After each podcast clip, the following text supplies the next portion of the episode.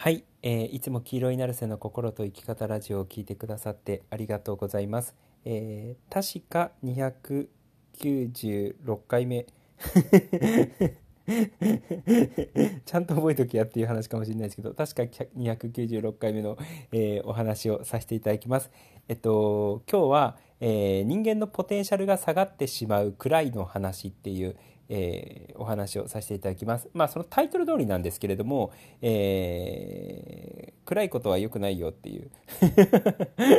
すごく単純なお話です。で、それがあの哲学的にいやでも別にあのそういう闇も抱えながらあのそういうところもひっくるめて愛することが大事じゃないんですかみたいなことを言われるかもしれないんですけどいやまさしくそうですまさしくそうなんですけれどもただ、えっと、僕が過去から話しているえっと、人間のポテンシャルを最大に発揮していく、えー、自分が元気になって、えー、自分が100%のね、えー、自分のポテンシャルを、え、発揮していく、高いパフォーマンスを発揮していく、そしてやりたいこととか好きなことっていうのを、え、どんどん見つけていくためには、えー、暗いっていう状態はない方がいいですよっていう、えー、お話です。そもそもあの暗い状態と明るい状態っていうのを比較していただければわかるんですけれども明るい時の方が、えー、いろんなことに対して前向きで意欲的で積極的になれるんですけど暗い状態の方が、えー、いろんなことに対して消極的で、え後ろ向きになりやすいとえー、思うんですよね。そうだから、えー、例えばやあの過去から話しているそのやりたいことがたくさんあるっていう状態とか好きなことがたくさんあるっていう状態だったりとか単純に楽しい毎日、えー、元気にえのびのび活動していく毎日で、え自分の好きなこととかやりたいことをやって充実していく毎日もしくは自分のポテンシャルを最大限に発揮して、え社会に貢献していく世の中に貢献していく、えってことを考えた時に、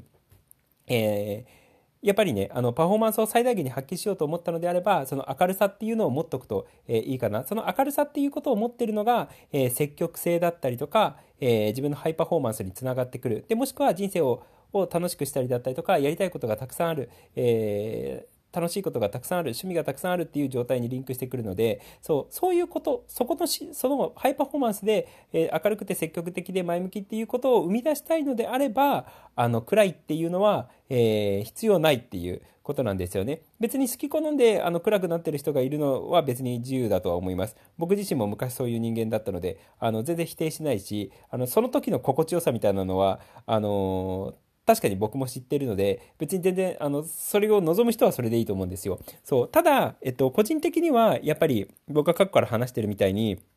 えっと、人間生まれてきたのであれば、あのまあ、楽し、人生を楽しくしたいし、充実させたいし、で、自分の、えー、パフォーマンスを最大限に発揮しながら、自分らしく輝きで、生き生き輝きながら、えー、社会のためにも、えー、周りの人のためにも何か喜んでもらえることをやったら一番ベストだよなっていうことは僕は思ってるんですよ。そう、その人自身も楽しいし、えー、社会に対しても高いパフォーマンスで、えー、喜ばれること、貢献ができるっていうのが一番こう自分にとっても社会にとってもいいよなっていうことをすごく思うんですよね。そう、だからそういうことを考えた時に、えー、人間のそれぞれの人がね、えー、自分らしく輝きながら高いパフォーマンスを、えー、発揮していく必要があって、でそうするためにはやっぱり明るい、えー、明るいし、かつ、その、明るいがゆえに積極的な前向きな、え精神があった方がいいとは、えー、思うんですよね。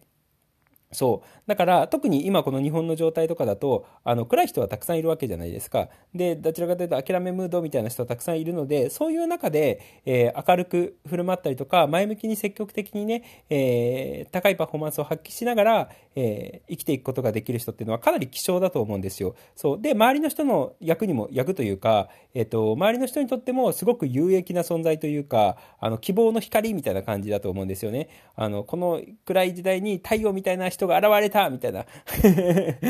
ていう状態になると思うんですよ。そう、だからやっぱ明るくって、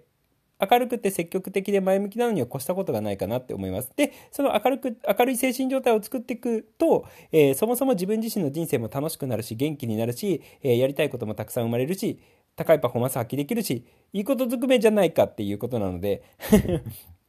そう。だからね、えー、明るい精神っていうのを、で、逆に暗いものを、えー、手放していくっていうことを、えー、やっていただけるといいのかなって、え思います。で、今の話で言うと、じゃあ、暗い、分かった。暗い精神は、あの、必要ないんだな。で、明るい精神を作っていけばいいんだなっていうことは分かったと思うんですけど、それをどういうふうにやるのかっていうことで、まあ、一個プチコツを話しておこうかなって思います。で、これは散々 YouTube では話してきたので、特に2017年ぐらいによく話してきたんですけれども、すごく単純なんですけれども、えー、明るい音楽とか、明るい人とか、明るい、えー、雰囲気のある、えー、も、もの、あの本でもいいし明るい雰囲気のある本でもいいし動画でもいいし、えー、音楽でもいいんですけれどもその明るい雰囲気のものに触れていくと自分の心は明るくなりやすくって、えー、明るいその精神状態と、えー、人生っていうのがレスポンスされる。で、逆に、えー、暗い雰囲気の音楽とか、えー、暗い雰囲気の本とか、え暗い雰囲気の動画だったりとか、